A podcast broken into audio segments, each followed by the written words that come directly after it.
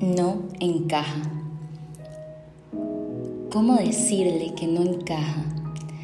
Que a pesar de sus esfuerzos, de sus pequeños logros, de sus pisadas hacia el frente, ella no está perteneciendo a nada. Cruza su mirada con cientos de personas cada día que tienen una meta trazada, familia propia, una vida idealizada.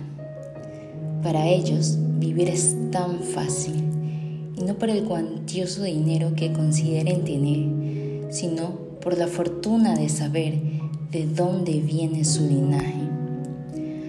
No importa las veces que se derrumben, siempre habrá alguien que sostenga sus brazos, siempre tendrán un hombro en quien apoyarse comprensión que no los juzgue por sus errores, una voz alentando sus pasos para que, a pesar de sus fracasos, no desistan.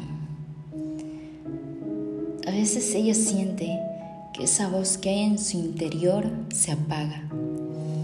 Entonces se hunde en la bulla de afuera y aunque su yo interior esté gritando, esta ya no puede escucharle, pues solo puede oír su propio llanto y ver ruinas a su alrededor.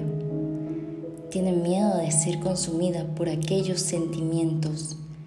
Se frustra y la ilusión de una vida se acaba, llevándola nuevamente al lugar donde ella piensa que su ausencia sería mejor que su presencia, que su vida es innecesaria y donde todo es oscuro a su alrededor. Ella no quiere estar ahí. Tiene tantos sueños. Quiere ser escritora, quiere contar historias, tener un hogar cálido con sus mascotas, una familia. Ella quiere quedarse.